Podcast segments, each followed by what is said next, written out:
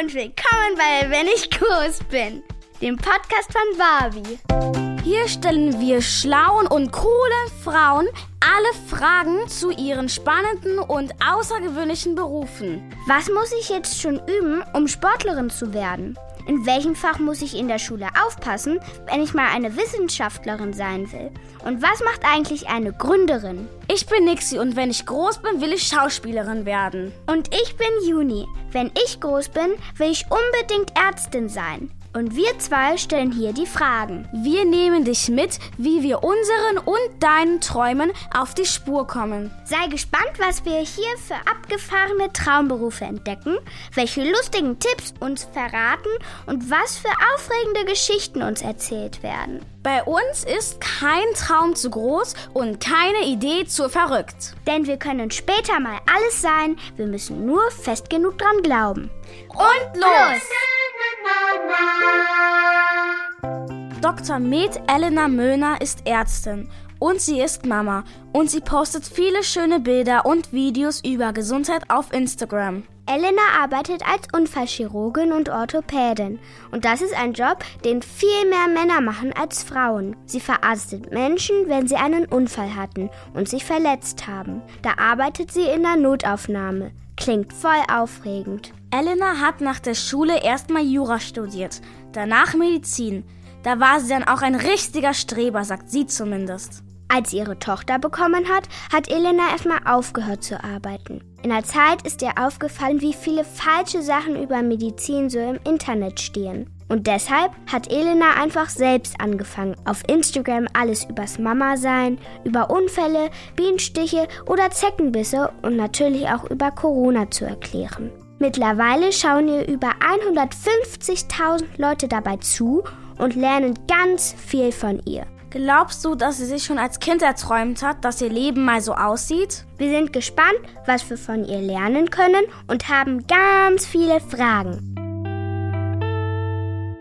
Warum hast du dich für Unfallchirurgin entschieden? Also mein Papa, der ist ein Kfz-Mechaniker. Das heißt, der hat äh, immer Autos repariert und ich durfte als kleines Kind da schon in die Werkstatt gehen. Äh, mich hat es immer fasziniert, dass man mit einfachen Mitteln kaputte Sachen wieder ganz machen kann. Und nachdem ich mich nicht so für Autos interessierte, sondern mehr für Menschen, ähm, finde ich deswegen auch die Unfallchirurgie das spannendste Fach, weil man da ganz kaputte Menschen wieder heile machen kann, meistens zumindest. Was war das coolste im Medizinstudium? Ich glaube, das Coolste waren immer unsere Praktika. Da durften wir nämlich verrückte Sachen ausprobieren, Experimente machen im Chemielabor. Wir durften Experimente an uns gegenseitig durchführen.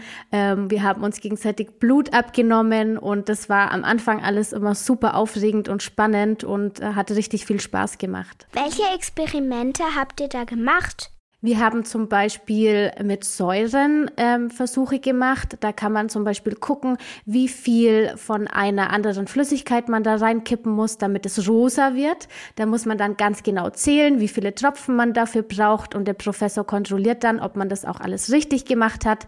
Dann kann man da bunte Graphen malen zum Beispiel. Oder man kann zum Beispiel auch schauen, wie viel ähm, Strom man braucht, bis ein Froschschenkel zuckt. Oh mein Gott. Musst du viel Blut sehen und macht dir das gar nichts aus? Oh ja, also manchmal muss man wirklich viel Blut sehen können in der Notaufnahme. Ähm, ich es gibt bei uns so einen Spruch, der heißt, wenn es blutet, dann ist noch gut. Also gefährlich ist es immer, wenn es nicht mehr blutet. Deswegen ist es eigentlich ein gutes Zeichen und ähm, Blut ist Leben und deswegen gruselt mich das nicht. Man, man kann ja die Löcher meistens wieder verschließen. Wie ist das, Mama und Ärztin gleichzeitig zu sein? Das ist eine ganz tolle Frage. Ich habe mich gestern erst mit meiner besten Freundin drüber unterhalten. Als Mama hat man natürlich noch mal viel mehr Sorgen und sieht die Dinge auch ein bisschen anders. Bevor ich eine Mama war, habe ich oftmals die Eltern nicht ganz so gut verstanden, wenn die sich große Sorgen gemacht haben, wenn ihr Kind zum Beispiel nur eine kleine Platzwunde hatte. Und wenn meine Tochter jetzt eine Platzwunde hat, dann bin ich genauso aufgeschreckt und nervös wie früher die anderen Eltern. Ich hatte einmal waren wir auf dem Bauernhof und da gab es so einen ganz großen Hügel nach oben zu den Pferden und da bin ich mal Go-Kart mit meiner Schwester runtergefahren, ein Wettrennen und dann ist meine Pedale abgefallen und ich bin ausgerutscht und dann habe ich mir vom Knie bis nach unten zum Fuß alles aufgeratscht und hat das geblutet, hat das ganz doll geblutet. Autschi. Und ist alles wieder gut? Mhm, ja. Das freut mich, das ist doch toll. Ist dir schon mal schlecht geworden oder hast du Angst bekommen, als du eine schlimme Verletzung gesehen hast? Also ich muss sagen, ganz ehrlich, meine größte Schwachstelle sind Zähne. Ich könnte niemals Zahnärztin sein, weil ich mich richtig dolle vor ausgeschlagenen Zähnen grusel. Und jedes Mal, wenn wir einen Patienten hatten, der kaputte Zähne hatte nach einem Unfall, und das passiert manchmal beim Skateboardfahren zum Beispiel, oder auch wenn Leute sich schlagen, passiert das leider auch, ähm, dann ist das für mich immer eine große Überwindung, weil ich kaputte Zähne einfach total gruselig finde. Jetzt geht es darum, wie es ist, Ärztin zu sein. Entweder oder Fragen. Bereit? Jawohl, los geht's. Was ist wichtiger, Theorie oder Praxis? Also ich bin ein ganz großer Fan von Praxis. Theorie ist zwar wichtig, aber man merkt nach dem Studium, dass man die wichtigsten Sachen eigentlich von jemand anderem lernt, der erfahren ist und der einem was zeigt. Und dann guckt man einmal zu, einmal macht man mit und dann macht man es alleine. Und so lernt man in der Medizin am besten. Arztpraxis oder Krankenhaus? Im Krankenhaus ist es auf jeden Fall aufregender und spannender, aber in der Arztpraxis hat man geregelte Arbeitszeiten. Also ich finde, beides ist cool, je nachdem, in welcher Lebensphase man sich gerade befindet. Streber oder Faulenzen? Oh, das ist auch eine gute Frage. Also ich bin auf jeden Fall Team Streber. Ähm, obwohl ich Streber natürlich immer schade finde, weil Streber hört sich so negativ an. Dabei finde ich, ist Streber ein Wort für Mädchen oder auch Jungs, die ganz motiviert sind und engagiert sind und genau wissen, was sie erreichen wollen. Mehr Spaß oder mehr Ernst bei der Arbeit? Alle meine Kolleginnen wissen, dass ich ein großer Spaßmacher bin und deswegen ist Spaß auf der Arbeit ganz, ganz wichtig. Aber es ist natürlich auch wichtig, manchmal ernst zu sein, weil gerade wenn Patienten Schmerzen haben, dann muss man die trösten und dann hilft ein Spaß meistens nicht. Da muss man richtig die in den Arm nehmen und auch mal ernst sein. Familie oder Arbeit? Auf jeden Fall Familie. Vor zehn Jahren hätte ich euch was anderes gesagt, aber seit ich Mama bin, würde ich sagen Familie.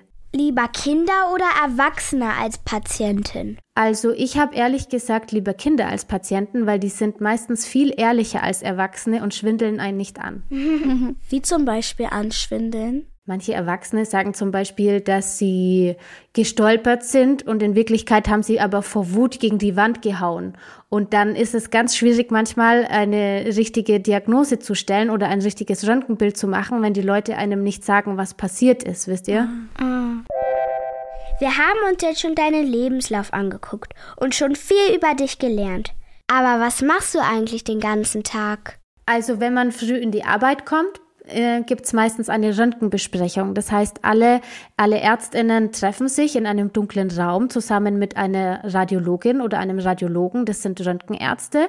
Und die stellen dann alle Bilder vom Tag vor, also vom Vortag, was da alles passiert ist. Ähm, man bespricht die Patienten, die nachts zum Beispiel in die Notaufnahme gekommen sind. Und da wird kontrolliert, dass alle nochmal auf die Bilder gucken und sagen, wenn ihnen was auffällt, damit niemandem was entgeht.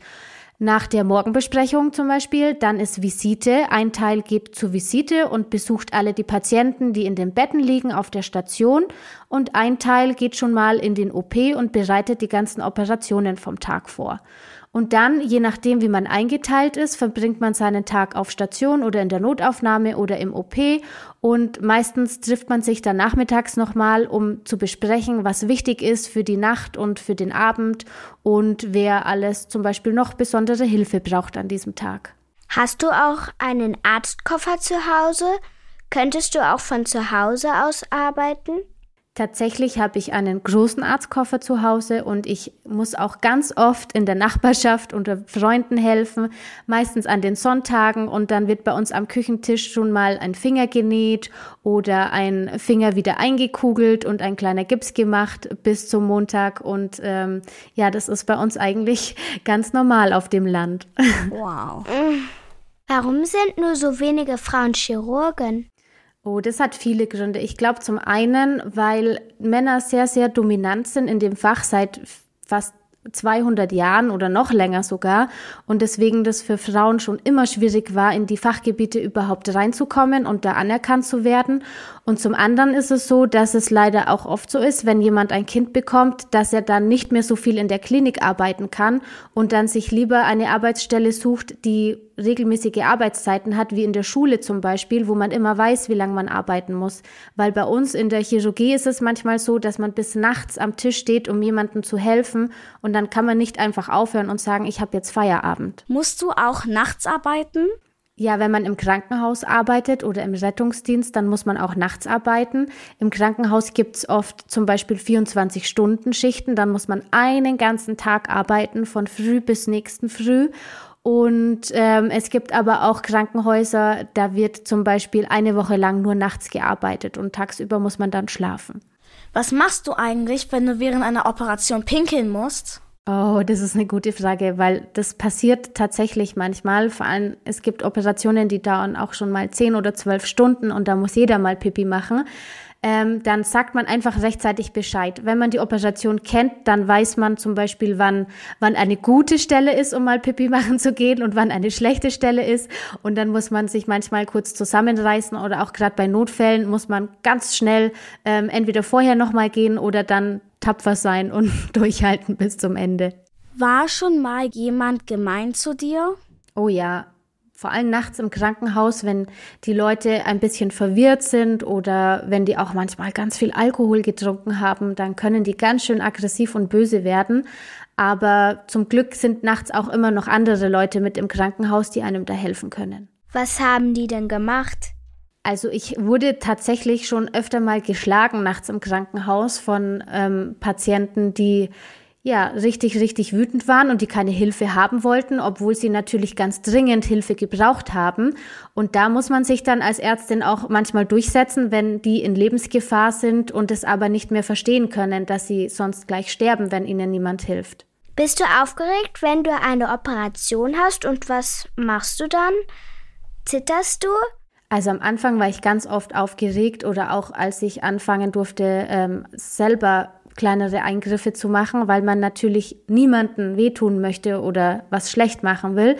Aber es ist wie bei jeder Aufgabe und jeder Arbeit, irgendwann ähm, hat man da Routine. Aber natürlich gibt es immer wieder Situationen, wo man auch Angst hat, weil auch Ärztinnen sind ja einfach nur Menschen.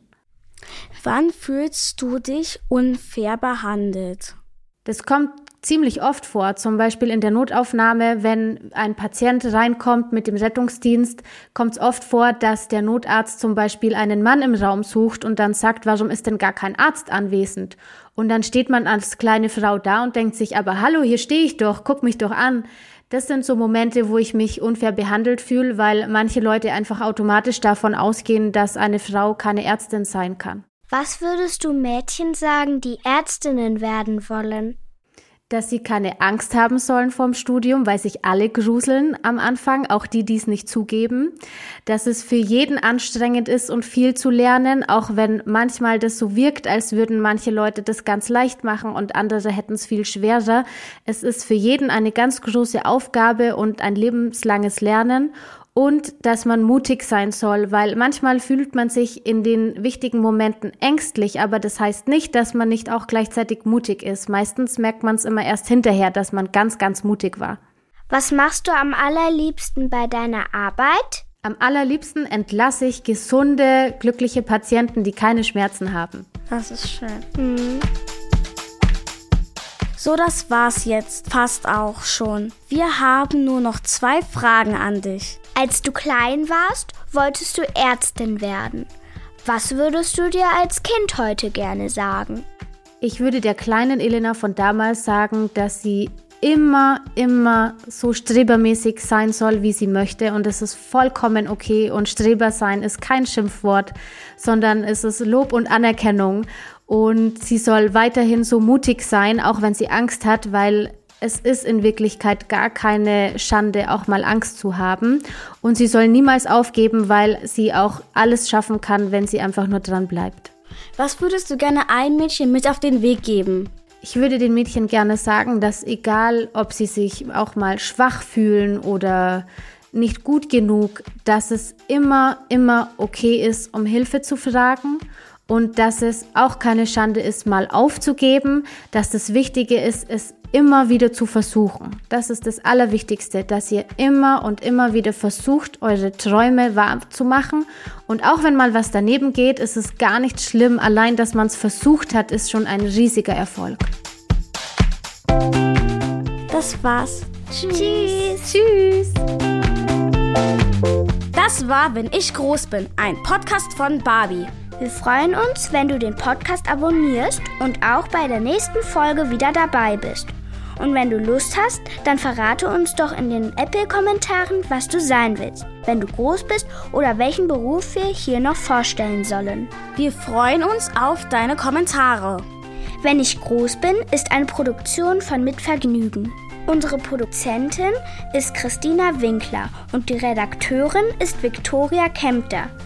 Mit der Technik unterstützt uns Maximilian Frisch, den Schnitt macht Sebastian Wellendorf und die Musik kommt von Andy Finz.